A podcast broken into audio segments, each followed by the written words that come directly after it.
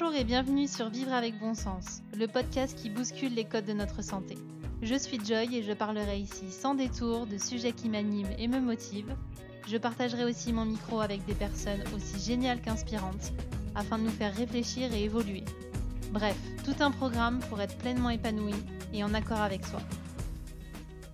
Bonjour à tous et à toutes, j'ai le plaisir de vous retrouver pour ce nouvel épisode où je vais vous partager la discussion que j'ai eue avec Samuel Salama, qui est médecin, gynécologue et sexologue, mais surtout qui est passionné par son métier. J'ai voulu aborder avec lui l'évolution de la sexualité, les fausses idées que nous avons parfois sur le sujet, la place du plaisir et l'importance de la communication et du lâcher-prise. J'espère que cet épisode vous permettra d'ouvrir vos horizons, d'ouvrir des discussions et surtout de pratiquer d'une autre façon, celle qui vous convient, celle qui vous parle et celle qui vous fait du bien. Tout simplement parce que notre santé est globale et que notre santé passe aussi par la sexualité. Je vous souhaite une très belle écoute. Bonjour Samuel. Bonjour Joy. Merci d'avoir accepté de faire cet épisode avec moi. Bah, c'est un plaisir, merci de m'avoir contacté. Alors avant de rentrer dans le vif du sujet, je voulais que tu euh, reviennes un petit peu sur ton parcours pour nous expliquer euh, qui tu es et qu'est-ce qui t'a amené à parler euh, de sexualité. Alors, moi, je suis médecin, je suis gynécologue obstétricien. Je me suis tout d'abord spécialisé en médecine de la reproduction, c'est-à-dire euh, pour faire, euh, pour aider les, couples infertiles à avoir des enfants. Et euh, bah, en tant que gynéco, j'avais la casquette plutôt côté femme. Et j'ai eu la chance de rencontrer un homme qui m'a formé à l'andrologie. Donc, j'ai été faire un diplôme supplémentaire d'andrologue pour prendre en charge le côté masculin, faire les biopsies testiculaires, aller chercher les spermatozoïdes à la source de la production. Et euh, pour faire ce diplôme d'andrologie, il faut faire bah, une année de fertilité masculine et une année de sexualité masculine. Et je me suis retrouvé à être à être capable de traiter les dysfonctions sexuelles masculines, mais à ne pas connaître les dysfonctions sexuelles euh, féminines. Et donc bah là, euh, avec des amis, on a décidé de faire le diplôme interuniversitaire de sexologie en trois ans pour avoir vraiment une casquette globale sur la prise en charge de la, de la sexualité. Et puis, bah, c'est le genre de truc, quand on commence à, mettre le doigt dedans, c'est rigolo et, euh, euh, c'est vraiment passionnant. Et du coup, qu'est-ce qui, qu'est-ce qui en est ressorti de cette euh, spécialisation? Bah, qu'aujourd'hui, Au niveau professionnel, aujourd'hui, avec les, les, patientes, parce que quand même, en tant que gynéco, je vois principalement des patientes, aujourd'hui, je suis à l'aise pour leur poser la question dans mon interrogatoire systématique sur sur leur vie gynécologique. En plus, je leur pose la question et les rapports sexuels, comment ça se passe? Elles me répondent ça se passe bien, bah, tant mieux. Elles me disent il y a un problème. Je suis à même de pouvoir recevoir la réponse et de pouvoir en discuter avec elles pour pouvoir euh, les aider à prendre en charge euh, leurs difficultés sexuelles euh, qui sont finalement pas si rares que ça. D'accord. Justement, on a discuté en amont ensemble et tu fais la distinction entre la sexualité reproductive et la sexualité récréative. Est-ce que tu peux nous en dire un petit peu plus? Oui, complètement. Depuis la nuit des temps, euh, bah, euh, le rapport sexuel était exposé au risque d'avoir une grossesse, une grossesse euh, non désirée. La société a radicalement changé à partir des années 50, où aux États-Unis, un Américain, Gregory Pincus, a créé la pilule contraceptive qui a révolutionné la vie, la vie de couple et la vie sexuelle, et notamment la vie sexuelle des femmes. Elle a été autorisée en France en 1967 c'est la loi Neuwirth, après des débats assez violents et assez houleux euh, à l'Assemblée. Encore une fois, on était dans une société très très patriarcale et la maîtrise de la fécondité, euh, c'était quelque chose d'important dans la société. Et la pilule telle qu'aujourd'hui les jeunes femmes la prennent, c'est relativement récent, c'est 1985. Dans les années 70, encore une fois, ce n'était pas toutes les femmes. Hein mai 68, été 69. Enfin, c'était pas la population générale. Avoir 90-95% euh, des femmes qui font attention à leur reproduction et qui ont une contraception efficace, c'est récent. Ça a 30, 40 ans. C'est pas, c'est pas venu du jour au lendemain. Et donc, cette acquisition dans la société de ne pas avoir de grossesse quand j'en veux pas a permis d'avoir une dichotomie, une séparation entre d'un côté une sexualité reproductive pour faire des bébés, et je souhaite aux femmes d'avoir un minimum de, rapports reproductif, c'est-à-dire une éjaculation intravaginale qui vise à faire rencontrer le spermatozoïde avec l'ovule pour faire un embryon, bon, bah, un minimum, ça veut dire que quand elle veut être enceinte, qu'elle souhaite un bébé, eh ben, ils arrêtent la contraception, elle tombe enceinte tout de suite, tant mieux. Et un maximum de rapports sexuels récréatifs pour passer du bon temps avec son ou ses partenaires, ayant l'esprit euh, ouvert, et puis euh, où là, on est pour s'amuser.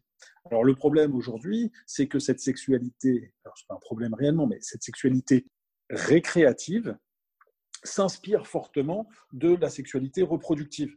Et on est dans deux choses qui sont complètement différentes. La sexualité reproductive, je veux bien parler de quelque chose de naturel, puisqu'on est dans la survie de l'espèce.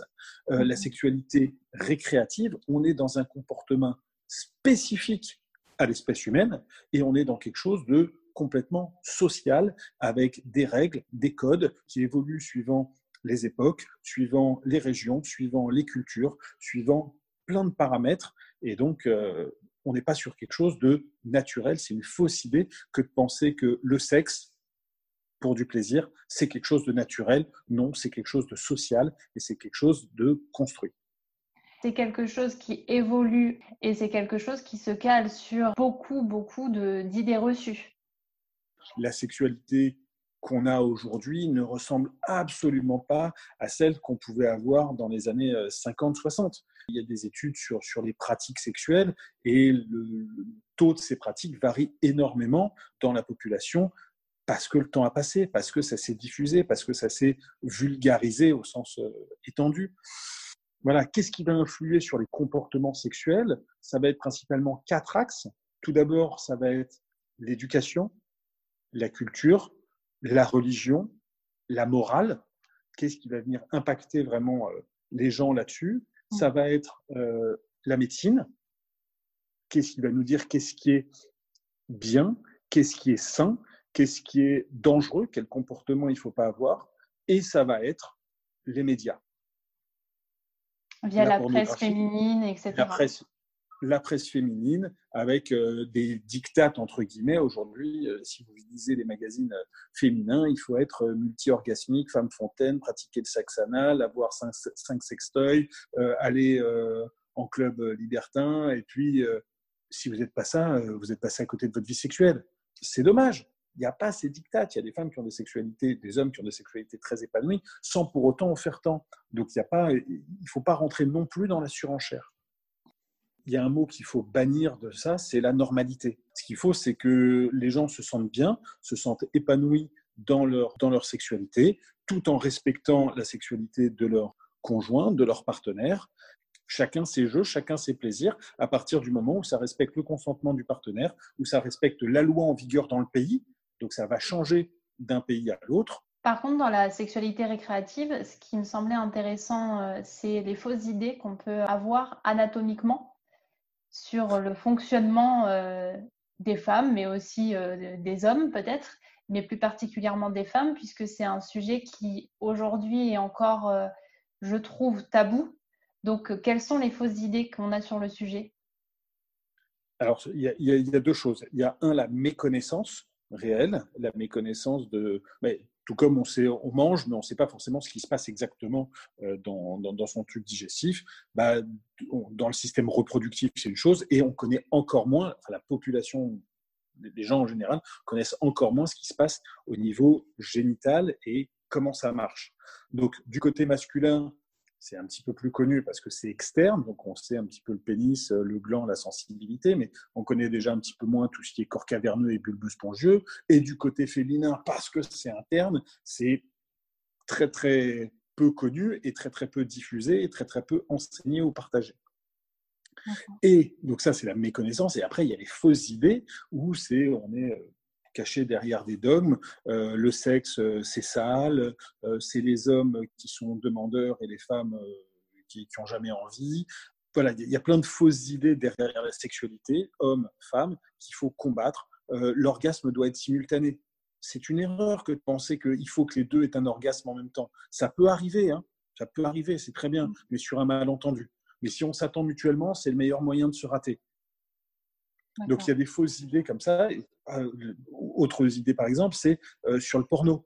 beaucoup d'hommes aujourd'hui regardent du porno et puis bah, au travers ça, bah, ils sont persuadés que la normalité, à tort, hein, mais la normalité, c'est d'avoir un pénis de 25 cm, euh, d'être capable de faire, d'avoir un rapport pendant 45 euh, minutes et demander à sa partenaire de faire toutes les positions. Non, les acteurs qui ont été sélectionnés pour les films euh, porno sont sélectionnés parce qu'ils font partie cinématographiquement, c'est plus intéressant d'avoir un gros pénis, mais d'une frange de la population rare, c'est moins de 1% des hommes qui ont un pénis de plus de 20 cm, et ils sont anéjaculateurs percoïtaux, c'est-à-dire que eux, ils peuvent rester des heures dans une femme sans éjaculer, ils n'y arriveront pas. Donc c'est bien pour faire du cinéma, mais c'est pas la vraie vie, et c'est pas un objectif en soi.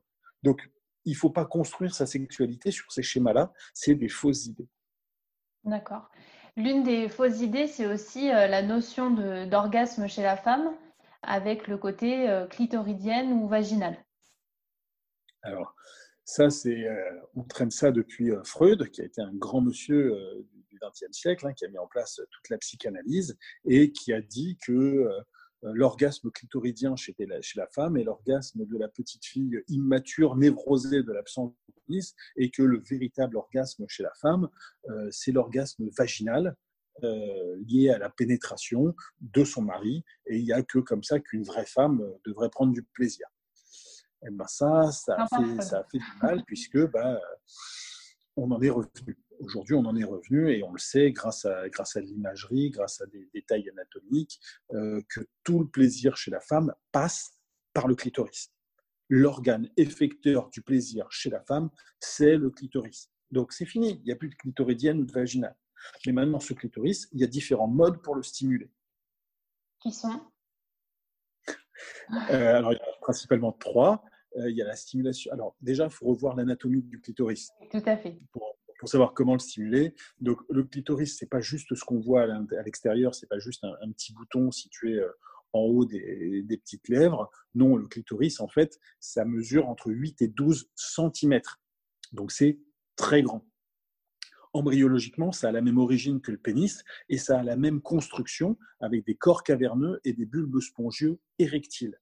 Donc, j'invite les gens à aller voir sur Internet, hein, taper euh, clitoris, euh, d'aller sur euh, Google Images et il y a plein d'images qui ont été mises en ligne récemment, puisque c'est devenu très à la mode ces dernières années, sur l'anatomie du clitoris, sur le clitoris en 3D, pour voir un petit peu à quoi ça ressemble et voir son organisation par rapport au pelvis à la vulve de la femme parce que tout est sensible dans ce clitoris. Donc le gland à l'extérieur peut être stimulé directement, soit avec les doigts, la langue, les mouvements du, pubis. Euh, quand on est collé un briquet l'un à l'autre, eh ben on va appuyer dessus. Et puis, euh, et puis les sextoys, les, les, sextoys nouvelle génération, vibrants à haute fréquence, euh, qui sont très très bien et rudement bien profilés pour stimuler ce petit gland du clitoris euh, qui est petit mais très très très innervé puisque sur cette petite surface, il y a entre 6 et 8 000 terminaisons nerveuses. Alors que pour rappel, du côté masculin, sur le gland de l'homme, il y a entre 3 et 4 000 terminaisons, nerveuses sur une surface qui est beaucoup plus grande, beaucoup plus large. Donc ça montre le caractère hyper euh, sensible et hyper réactif du gland du clitoris. Donc premièrement, la stimulation externe. Deuxièmement, la stimulation au travers les mouvements. Le mouvement de pénétration, d'entrée-sortie, le vagin, il est assez peu sensible au frottement, à proprement parler.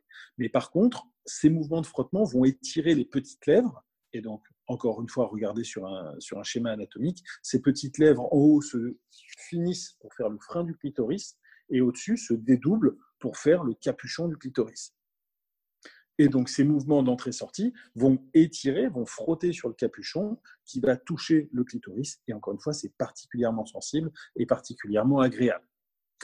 Et troisième mode de stimulation, c'est la distension latérale du vagin qui va aller en fait stimuler les corps caverneux et les bulbes spongieux qui sont paravaginaux. Et là, encore une fois, c'est intéressant. Et les femmes le disent dans les, dans les études, dans les témoignages, elles confessent en disant qu'elles préfèrent plutôt les pénis plutôt larges que les pénis plutôt longs. Fin et long, ça va taper dans le fond, c'est pas forcément très intéressant, en tout cas pas pour toutes. Les pénis plutôt larges, la distension, c'est intéressant. Et ce qui devient intéressant aussi, c'est l'expérience avec euh, l'exploration digitale. Le fait que les hommes et que les partenaires mettent les doigts. Et justement, en mettant les doigts, les femmes font totalement la différence entre un homme un petit peu inexpérimenté qui, avec ses doigts, va faire des mouvements d'entrée-sortie. Ça va être euh, folichon. Et par contre, un homme un petit peu plus expérimenté qui connaît un petit peu mieux l'anatomie de la femme et qui va justement, avec ses doigts, aller plutôt masser ou appuyer ou étirer sur les faces latérales du vagin pour aller stimuler les corps caverneux, les bulbes spongieux du clitoris. Et là, c'est des sensations nouvelles et là, c'est des sensations intéressantes pour la femme. Donc effectivement, si tu fais le lien avec le côté euh, vaginal ou clitoridien qui n'existe plus aujourd'hui, ça veut dire que tout est lié au clitoris, que ce soit interne ou externe. Tout passe par le clitoris. Maintenant, il peut être stimulé soit directement sur ce qu'on pensait être juste le clitoris, son gland à l'extérieur, soit alors par sa structure interne, la face euh, immergée de l'iceberg, qui est en fait la principale partie, avec les corps caverneux, et le vagin est un bon moyen d'y accéder. Mais le vagin, encore une fois, c'est juste un couloir. Le vagin, il n'est pas sensible en lui-même. Par contre, ce qui est intéressant, c'est tout ce qu'il y a autour, et le clitoris, et les autres organes aussi qui peuvent être intéressants. Est-ce que l'orgasme passe uniquement par le clitoris? Alors, le clitoris est le principal récepteur sensitif. Et après, bah, les nerfs vont remonter l'information au niveau cérébral. Au niveau cérébral, ça va être intégré euh, comme des sensations très, très, très agréables. Donc, il faut accepter de les laisser monter. Il y a certaines femmes qui sont anorgasmiques, qui n'arrivent pas à jouir, qui bloquent ces sensations. Encore une fois, il y a, rarement des problèmes anatomiques, mais par contre, il y a beaucoup plus de, problèmes de oh là, il y a une sensation bizarre, une sensation nouvelle, une sensation que je ne connais pas qui monte, hop, je bloque. Donc non, il faut les laisser monter au niveau cérébral, il faut que le cerveau puisse les intégrer dans toutes les aires cérébrales nécessaires et d'avoir la capacité d'avoir un lâcher-prise qu'au niveau cérébral, dans le cortex orbitofrontal entre les deux yeux, eh ben, on soit capable de déconnecter la zone c'est la zone du candidaton. Donc, si la femme elle est perturbée par, des problèmes annexes, qu'elle réfléchit à tel ou tel truc, qu'elle se pose des questions sur l'image d'elle-même, sur ce que pense son partenaire, sur les courses à faire, sur la gestion des enfants, sur le risque qui pourrait être surpris, eh ben, elle n'arrive pas réussir à déconnecter cette zone du candidaton. Elle ne pourra pas faire le lâcher prise. Donc l'orgasme n'est pas atteignable si euh, on ne lâche pas prise et, si le cerveau n'est pas d'accord quelque part pour euh, arriver à ça bah, le, principal organe du plaisir, c'est le cerveau. Tout passe par le cerveau. Et si le cerveau n'y est pas, on peut stimuler tout ce qu'on veut, ça ne marchera pas. D'accord. On est sur un stimulus dans cette zone sensible qui est intégré au niveau cérébral et c'est le cerveau qui autorise le lâcher-prise. C'est un mécanisme chez l'homme, mais il est vrai que le lâcher-prise et l'orgasme du côté masculin est facilement accessible que du côté féminin ne serait-ce que anthropologiquement parlant, puisque l'orgasme chez l'homme permet l'émission des spermatozoïdes et donc la reproduction, c'est corrélé, alors que chez la femme, on s'est complètement éloigné aujourd'hui et la reproduction chez la femme et l'orgasme sont complètement dissociés. Une femme peut avoir un enfant, être enceinte, sans avoir eu d'orgasme, sans avoir eu de plaisir et même éventuellement sans même avoir eu de désir. Bon, c'est un autre problème. D'accord. Et qu'est-ce qu'il en est du point G finalement? Il existe ou pas? Alors, le point G. Le point G, euh, G comme Grafenberg. Ouais, alors là, déjà, tu m'as cassé un énorme mythe parce que ça veut dire qu'il y a un mec derrière tout ça. alors, non, lui, lui il n'est pas derrière tout ça. Lui, c'est un sexologue euh, gynéco euh, allemand qui est parti à New York dans les années 50 et qui a interrogé les femmes sur leur sexualité. C'était très original à l'époque, hein, on ne faisait pas ça. Et bah, qu'est-ce qui ressortait des témoignages? C'est que bah, les femmes qui parlaient de leur plaisir disaient qu'elles avaient trouvé que sur la paroi antérieure du vagin, il y avait une zone particulièrement voluptueuse, particulièrement agréable, plutôt sympathique à, stimuler, qui leur donnait du plaisir. Bon, voilà, il a écrit un papier qui s'appelle Le rôle de l'urètre dans le plaisir sexuel féminin. Ok, 1950. 30 ans plus tard, il y a Adiego, qui a écrit un papier, lui, sur les femmes fontaines et l'éjaculation féminine, et il a parlé d'une zone déclencheuse, euh, une trigger zone, zone pour déclencher ce mécanisme des, femmes fontaines. Et donc, comme il l'a repéré sur la paroi antérieure, en hommage à Grafenberg, il l'a appelé la Grafenberg Spot. Et c'est de là qu'est né le point G. Alors, dans les années 80-90, le mythe du point G, mais qu'est-ce qu'il y a derrière ça? Quel organe se cache derrière ça? Ok, il y a eu de l'anatomie, il y a eu des dissections, il y a eu euh, de l'imagerie qui a poussé, et au final, bah, aujourd'hui, on est d'accord de dire qu'il n'y a pas un organe qui se cache derrière, mais il y a le confluent de plusieurs organes. Il y a le clitoris, donc encore une fois avec ses 12 cm et sa structure en arche. Il y a l'urètre, le tuyau du pipi, hein, pour faire pipi entre la vessie et la spie. La prostate féminine qui est autour. Et cet ensemble forme le plex clitorido, urétro, prostato, vaginal, ce qu'on appelle plus communément le point G. Et c'est cette stimulation de cette zone qui est particulièrement voluptueuse et particulièrement agréable. Ok. Donc sans clitoris, pas de point G finalement. Ah bah, le clitoris, c'est l'armature du point G. Ok. Mais pas tout seul, avec euh, ses urètres, la prostate euh, et, et la paroi antérieure du vagin. D'accord. Tu parlais tout à l'heure de désir. Est-ce que justement on est tous égaux, alors sans tomber encore une fois dans cette normalité qu'il faut avoir, mais euh, est-ce qu'on est tous égaux en termes de désir?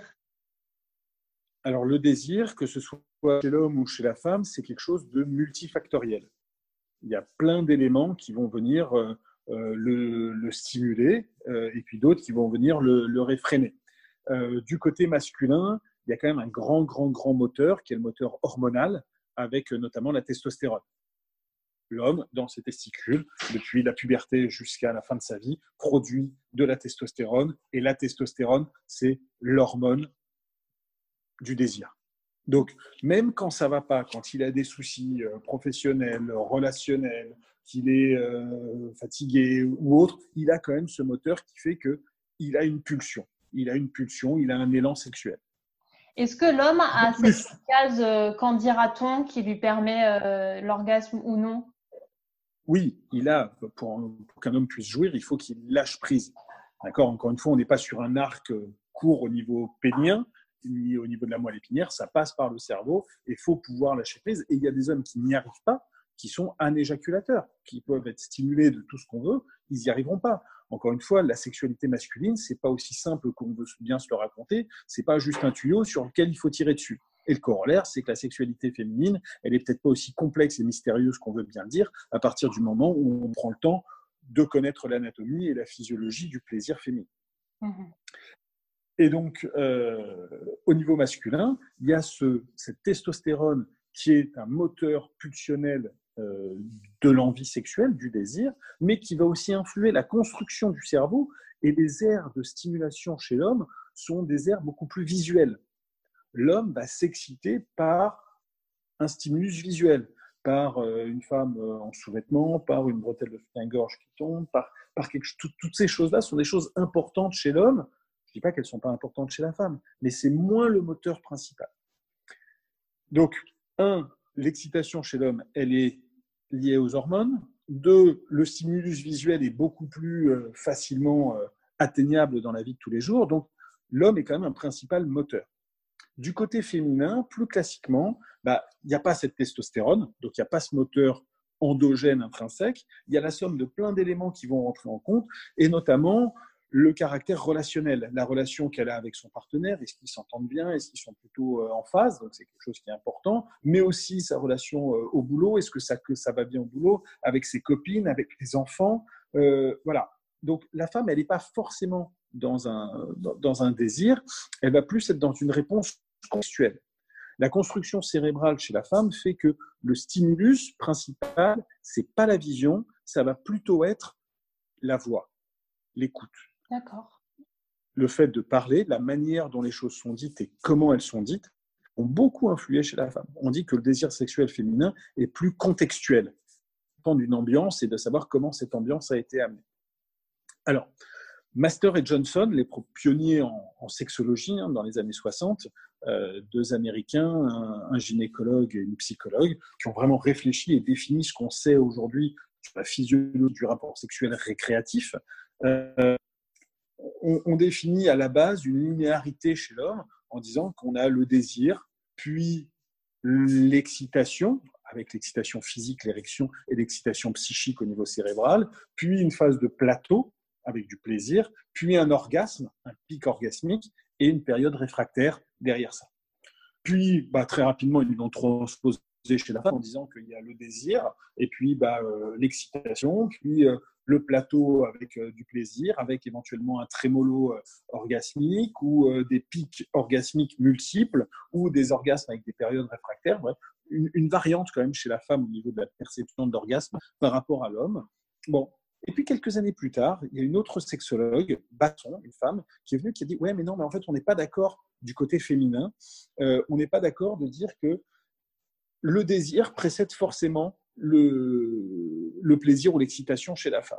Ah et en fait, bah, il s'avère que bah, monsieur a envie, il va s'approcher de madame, euh, ils s'entendent bien, la relation est plutôt bien, euh, plutôt, les voyants sont plutôt dans le vert, euh, c'est cool avec les enfants et et, la charge mentale chez la femme.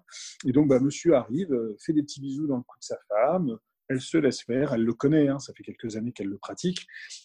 Et puis, bah, monsieur, avec cet accord tacite, va un petit peu plus loin, puis commence à avoir des, des, caresses un petit peu plus ciblées vers les zones érogènes, va commencer à générer du plaisir la femme va percevoir ce plaisir et ce plaisir va faire naître le désir.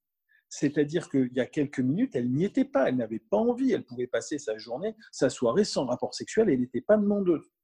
Mais monsieur est venu, elle lui a donné son accord pour pénétrer dans sa sphère intime. Monsieur a stimulé ces zones-là, c'est ce qu'on appelle classiquement les, préliminaires. Euh, et donc, ça a fait naître du désir qui n'était pas là quelques minutes avant. Ce désir a amplifié le plaisir qui vient de naître, qui devient plus fort, qui amplifie le désir, qui amplifie le plaisir. Et en fait, on est sur une circulaire. Et donc, on n'est pas sur quelque chose de linéaire où le désir était avant le plaisir. Donc, voilà. Et ça, encore une fois, c'est des codes sociaux qui se sont mis en place par rapport à ça. Et donc, d'un côté, on a un, désir pulsionnel plutôt du côté masculin. Classiquement, du côté féminin, on a un, une réponse euh, contextuelle par rapport à ça. Et c'est une bonne chose qu'on ait cet équilibre. Imaginez si euh, tout le monde aujourd'hui avait un désir pulsionnel, bah, on coucherait euh, tout le temps et hyper facilement. De l'autre côté, si tout le monde avait une réponse contextuelle, peut-être que l'espèce humaine serait éteinte. Et donc, c'est normal d'avoir des sollicitants et des répondants. C'est la physiologie, c'est comme ça. Maintenant, encore une fois, c'est pas figé. Il y a aussi 2000 ans d'éducation judéo-chrétienne qui pèsent un petit peu sur ce schéma. Et il y a des femmes qui ont des envies. Il y a des femmes qui sont demandeuses. Il y a des femmes qui vont vers leurs hommes. Donc, je vous ai décrit un schéma plutôt classique, mais il y a aussi l'opposé. Il y a des femmes, des hommes qui ont peu de désir. Il y a des femmes qui sont très désireuses. Il y a des femmes qui aiment véritablement le sexe euh, au point d'en avoir envie tous les jours. Et ça pose pas de problème. Oui, encore une fois, il n'y a pas de normalité euh, par contre, il y a des, constitutions qui peuvent expliquer certains euh, comportements. J'ai, euh, voilà, j'ai aucune normalité à dire quelle est la fréquence normale des rapports sexuels. On peut mhm. dire qu'il y a en moyenne aujourd'hui en France 7 à 8 rapports sexuels par mois, mais c'est une moyenne qui tient absolument pas compte de plein d'autres paramètres et on voit des grandes différences en fonction des sous-groupes, notamment l'âge, l'âge du couple, le niveau de stress, les périodes de la vie, euh, savoir s'il bah, y a un désir de grossesse, savoir si on y a une grossesse, savoir si on est dans le postpartum, savoir si on est en périménopause. Il y a plein, plein, plein d'éléments qui vont influer sur cette fréquence des rapports sexuels. Donc, je n'ai pas de vérité par rapport à ça. Je n'ai pas de normalité. Encore une fois, la seule chose, c'est qu'il y a un équilibre, c'est qu'il y a un bien-être entre le couple et il faut se trouver par rapport à ça. Et, et les choses peuvent évoluer, mais c'est mieux si elles évoluent ensemble les deux sens. Est-ce que la sexualité récréative est un indicateur pour euh, la santé? Alors, euh, oui, c'est-à-dire que des gens qui vont bien ont plutôt tendance à avoir euh, une sexualité active et des gens qui vont pas bien ont plutôt n'en ont pas. Euh, dans les maladies euh, psychiatriques, la dépression, bah, c'est l'absence euh, de libido, c'est un élément marqueur là-dessus. Quand on est malade, on a autre chose à faire, on n'a pas l'esprit à se consacrer à la sexualité. Un des marqueurs de guérison, c'est une reprise de sexualité. D'accord. Donc ça, c'est des éléments importants. Maintenant, les, un petit peu les nouveautés qu'il y a derrière ça, c'est plus du côté masculin. Euh, alors, c'est pas la sexualité, c'est les érections. Euh, il faut savoir que euh, l'érection chez l'homme est un mécanisme neuro-vasculo hormonaux, psychologiques.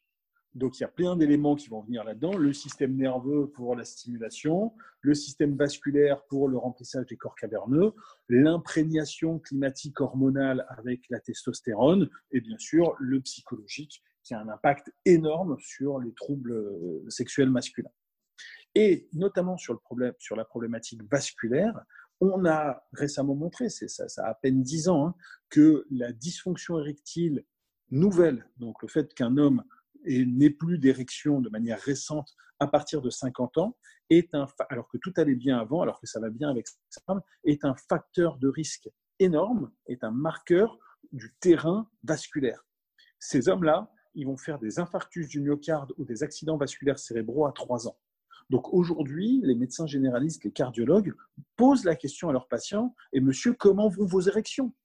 C'est un marqueur de l'athérome, donc les plaques qui se mettent dans les artères. C'est un très très très bon marqueur. Et l'artère pénienne, c'est la première à être symptomatique, à parler bien avant les douleurs thoraciques, bien avant les accidents vasculaires transitoires. Euh, non, c'est avant ça, il y a l'artère pénienne. Donc il faut prendre le baromètre de la santé de l'homme de 50 ans, surtout s'il a des facteurs de risque cardiovasculaires, euh, notamment le surpoids, la sédentarité, mmh. euh, le cholestérol, le diabète, toutes ces choses-là qui vont altérer les artères, et ben, quand ça commence à pêcher au niveau sexuel, avec, la, avec les qualités des érections, il faut absolument consulter parce que ça montre qu'il y a quelque chose qui ne va pas et il y a un accident qui se prépare. D'accord. Et chez la femme, il y a un marqueur qui ressort? Bah, le pendant féminin des érections, c'est la lubrification. D'accord. Alors, le problème, c'est que c'est très difficile d'évaluer euh, la lubrification, surtout chez la femme à 50 ans, qui va en plus se prendre euh, la coup hormonal de la ménopause. Donc, mhm. il va y avoir cette perturbation. Donc, c'est difficile de ressortir un petit peu euh, un élément là-dessus. Mais chez l'homme, l'excitation sexuelle, c'est l'afflux de sang dans le petit bassin. Chez l'homme, ça se traduit par un remplissage des corps caverneux et une érection. Du côté de la femme, l'excitation sexuelle fait venir du sang dans le petit bassin. Ce sang arrive en hyperpression au niveau des capillaires sanguins et donc va transsuder, va passer au travers la paroi des capillaires et de la paroi vaginale et va lubrifier l'ensemble du vagin. Donc il n'y a pas de réserve. Hein. La lubrification vaginale, il n'y a pas de, poche de réserve mm-hmm. qui va se mettre à s'écouler. Euh, non, c'est vraiment un transsudat et donc, bah, on a une bonne qualité de, lubrification bah, quand les femmes sont plutôt jeunes, qu'elles ont des bonnes artères et qu'elles ont une bonne imprégnation hormonale avec des œstrogènes. Et donc, bah, quand arrive la ménopause, on a l'altération 1 de la, de la production d'œstrogènes, hein, puisqu'il n'y a plus de, les ovaires sont d'œstrogènes à produire. Et deux, euh, au niveau des artères, il peut y ait un petit peu plus d'athérome. Et donc, c'est difficile de faire la part des choses. Et en plus, le contexte psychologique qui influe énormément là-dessus. Toi, justement, quand tu poses cette question euh, à tes patientes, comment euh, ça va dans leur vie sexuelle, l'objectif, c'est quoi? C'est de savoir que je leur propose un espace de parole.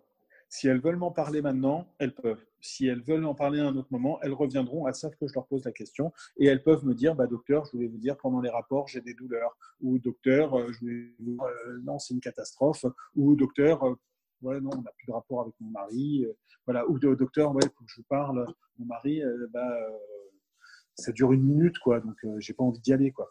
Et donc, c'est un espace où on peut switcher de la consultation gynéco à la consultation sexo et mmh. donc bah, combattre les idées fausses, faire de l'information et éventuellement proposer des prises en charge.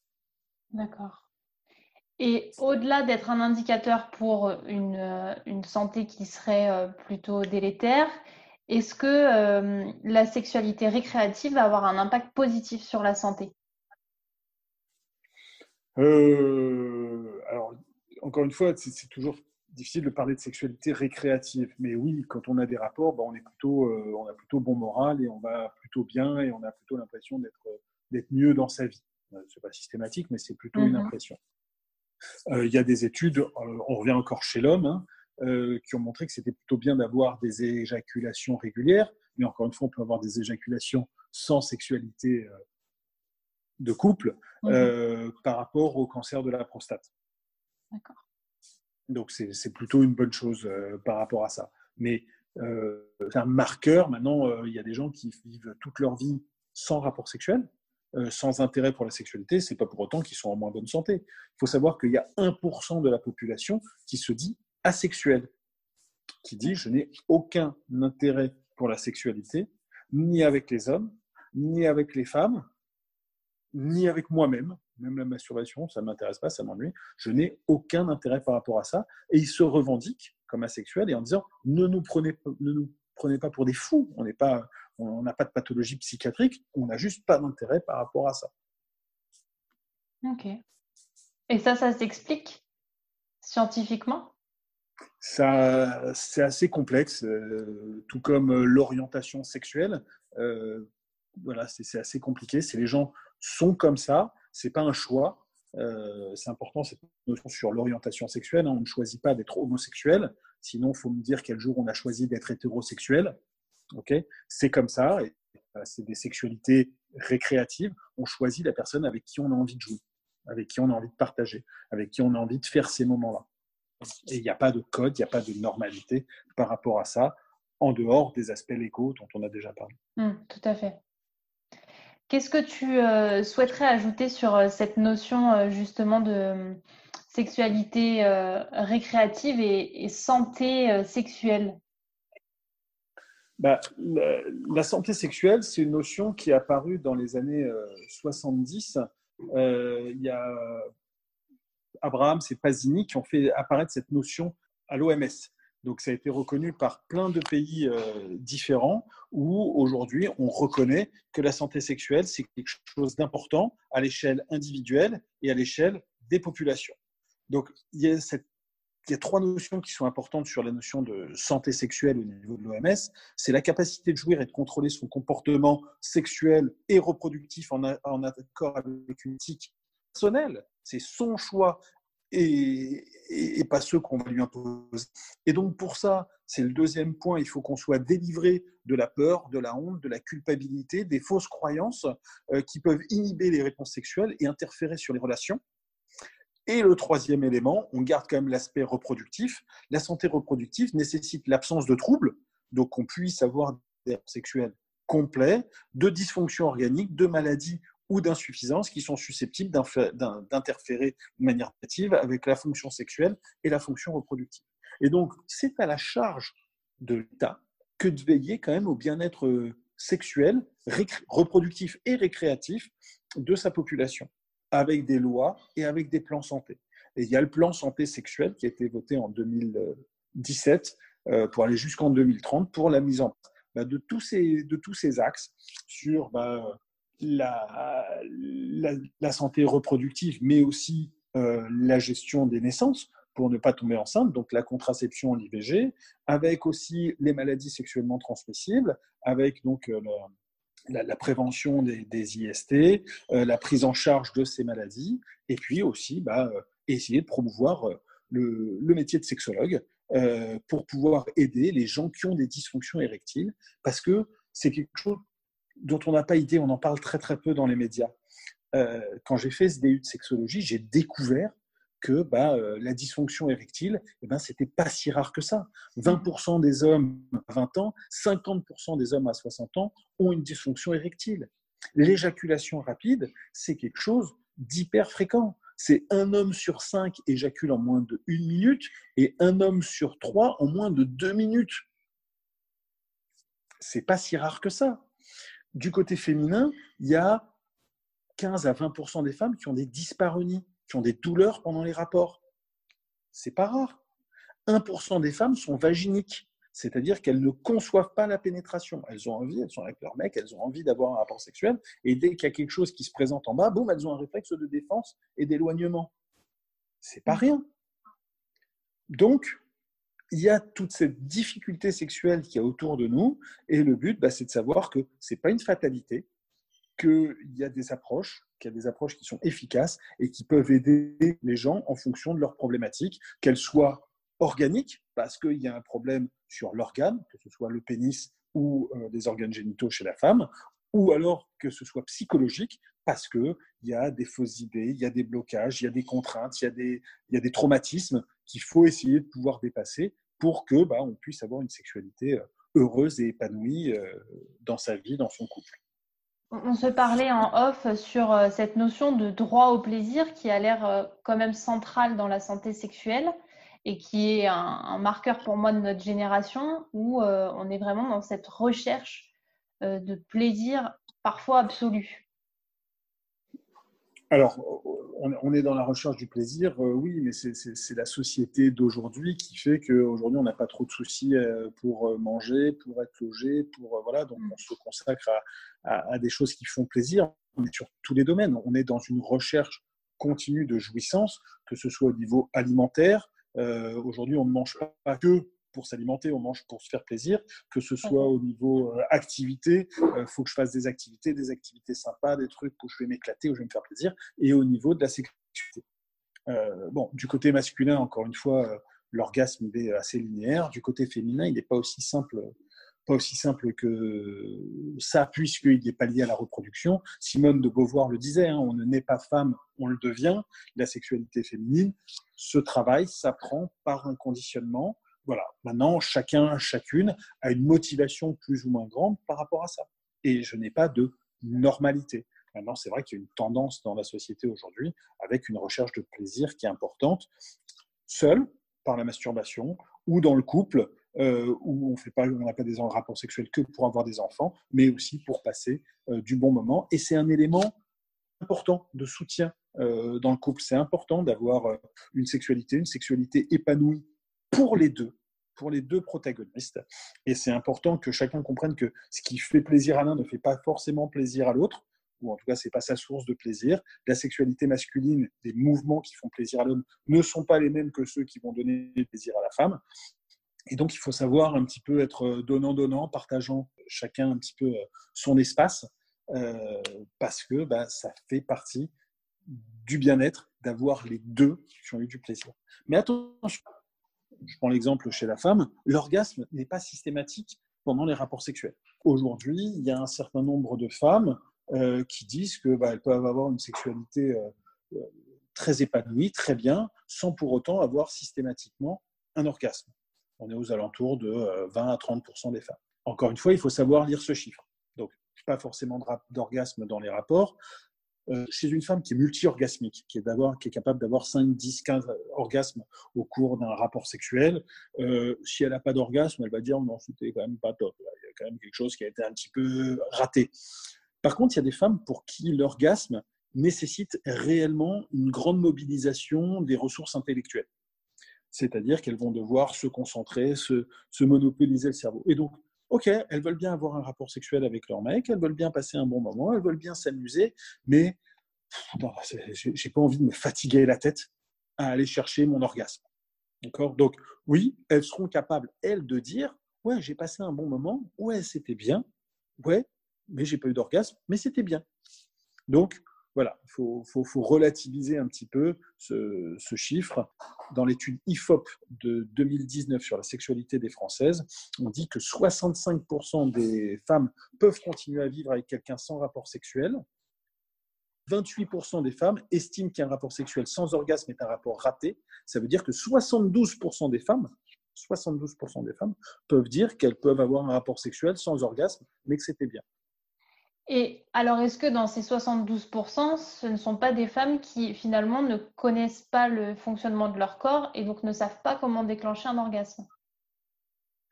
Alors, euh, femmes et orgasme. 95% euh, des hommes ont systématiquement ou très régulièrement des orgasmes au cours des rapports sexuels. Seulement 66% des femmes ont systématiquement ou très régulièrement des orgasmes au cours des rapports sexuels il y a quand même 30% de différence. Okay c'est pas rien.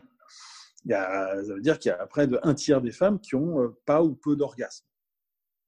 Mais plus intéressant, 88% des femmes homosexuelles ont systématiquement ou très régulièrement des orgasmes au cours des rapports sexuels. Comment on explique ces différences entre des femmes hétérosexuelles et des femmes homosexuelles? Est-ce que la femme connaît mieux le corps de la femme? Bah non.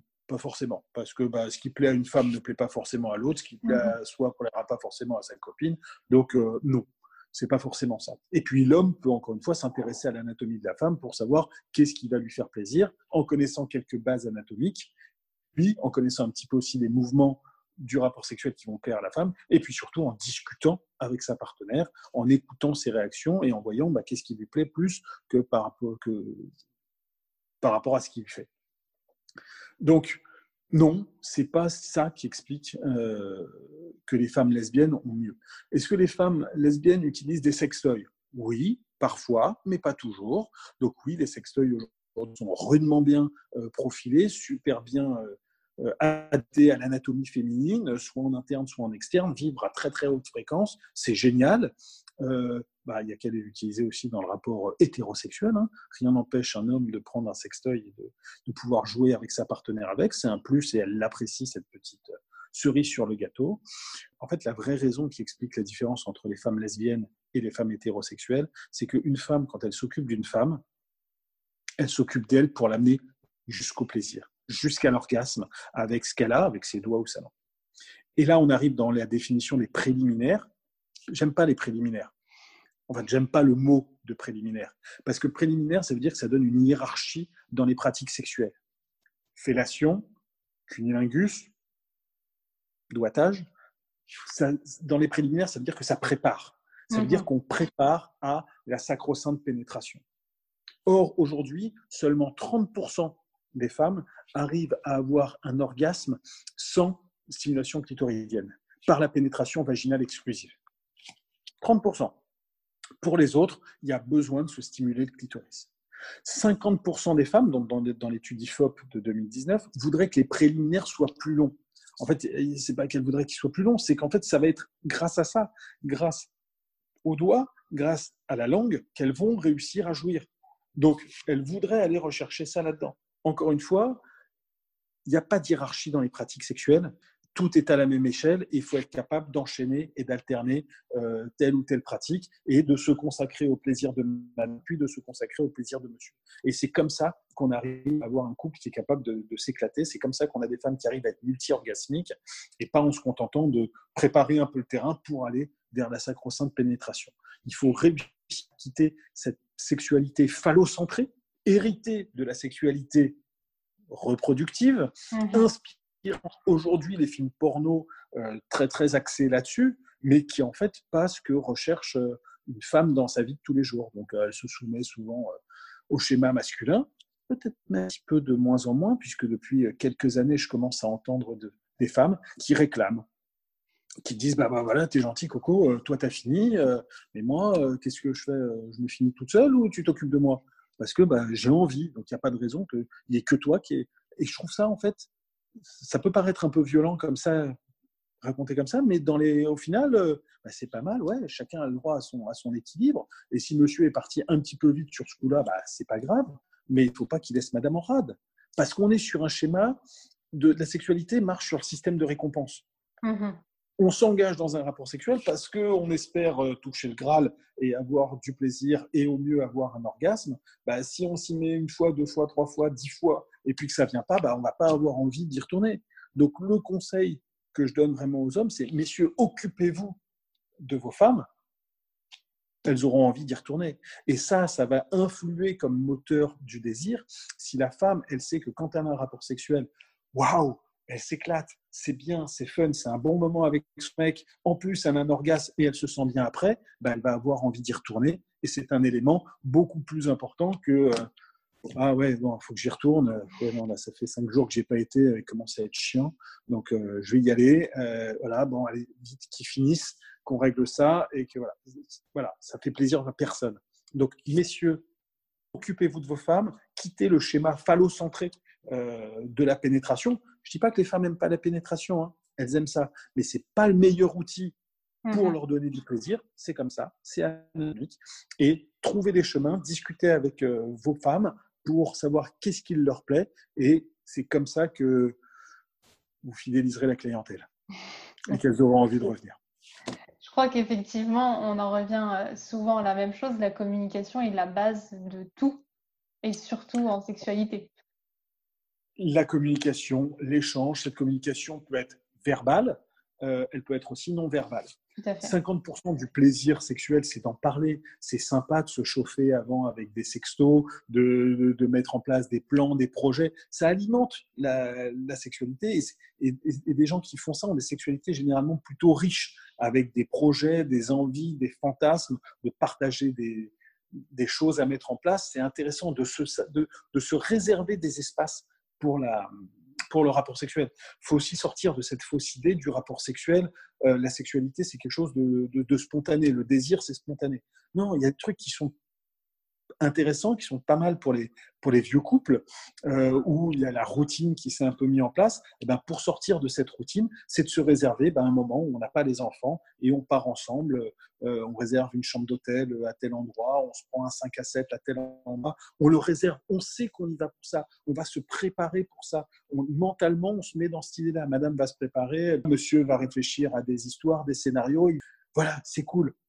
Alors, il faut pas le faire juste après le restaurant, parce que si on a trop mangé au resto, on n'est pas forcément motivé pour le rapport sexuel. Mais voilà, c'est quelque chose de bien de réserver euh, ces espaces. Donc, il y, a la il y a la communication verbale, où on va partager ses envies, où on va euh, parler de ses fantasmes, où on va expliciter. Encore une fois, je veux dire, il n'y a pas de mal à demander à une nana comment elle aime être touchée au niveau du clitoris. Il y a des femmes, il n'y a pas une vérité, il y a des femmes qui aiment quand c'est de haut en bas, d'autres de droite à gauche, d'autres quand c'est circulaire, certaines plutôt quand c'est à gauche, d'autres euh, quand c'est euh, très léger, d'autres quand c'est euh, plus, plus appuyé. Donc, si vous ne lui demandez pas, vous ne saurez pas.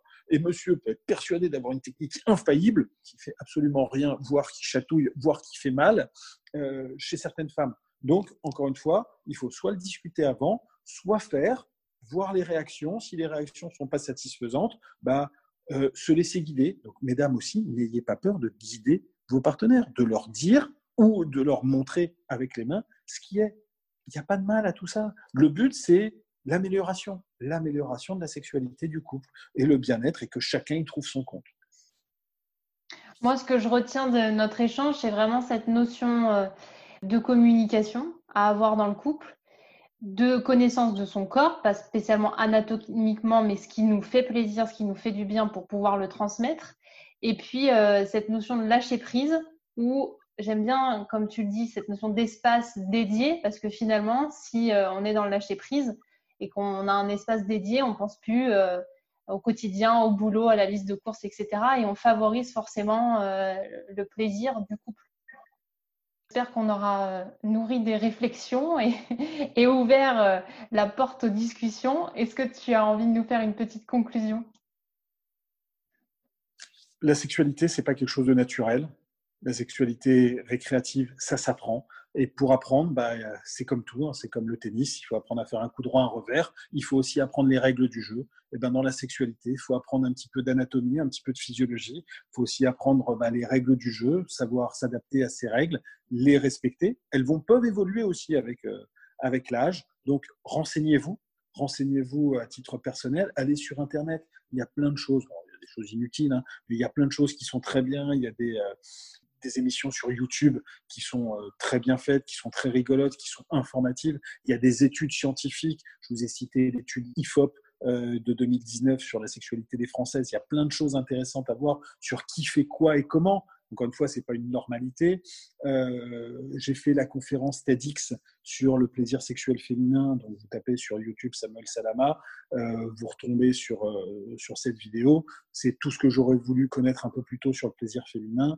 Regardez un petit peu les schémas anatomiques et surtout, surtout, surtout, après, parlez-en. Parlez-en avec des copines, avec des copains, parlez-en au sein du couple. Et puis, bah, voilà, le but, c'est d'améliorer sa sexualité sans chercher des scores, sans chercher des records, histoire que chacun soit bien euh, au sein de son couple et dans sa vie. Super. Et pratiquer. oui, non, il ne faut pas juste de la théorie. Une fois qu'on a toutes les infos, on passe euh, à la pratique. À la pratique. Et la pratique, ça se travaille à titre personnel et solitaire, parce que comment on va demander à un homme de mieux connaître son anatomie qu'on ne la connaît soi-même? De mmh savoir comment lui il va savoir ce que j'aime si moi-même je ne le sais pas. Donc, mesdames et messieurs, pratiquer de la masturbation, c'est pas un mal. Hein. Il y a Philippe Breneau qui a écrit un bouquin sur l'éloge de la masturbation. Ça rend pas sourd, ça rend pas aveugle, il n'y a pas de maladie, il n'y a rien du tout avec ça. C'est mieux que de prendre des somnifères euh, pour se détendre et, et dormir. Donc, il n'y a pas de mal à faire de la masturbation sans tomber dans les excès la masturbation compulsive. Et puis, bah, après, partagez-le au sein du couple euh, pour partager ce que vous aimez, comment vous aimez. Et le but, bah, c'est qu'à la fin, tout le monde soit content, heureux et épanoui. Je fais un beau métier quand même. C'est un très très beau métier, effectivement, et j'espère que ça va permettre de libérer la parole sur ce sujet. Donc, merci infiniment pour tous tes conseils, toute ton expertise. C'est avec grand, grand, grand plaisir et bonne continuation à vous. Comme à chaque fois, merci à vous pour votre écoute. Si cet épisode vous a plu, si vous avez appris des choses, si vous vous êtes questionné, n'hésitez pas à laisser une note ou un petit commentaire, mais surtout, surtout à le partager et en parler autour de vous. Je vous remercie infiniment pour votre fidélité et je vous dis à très vite pour la suite. Prenez soin de vous.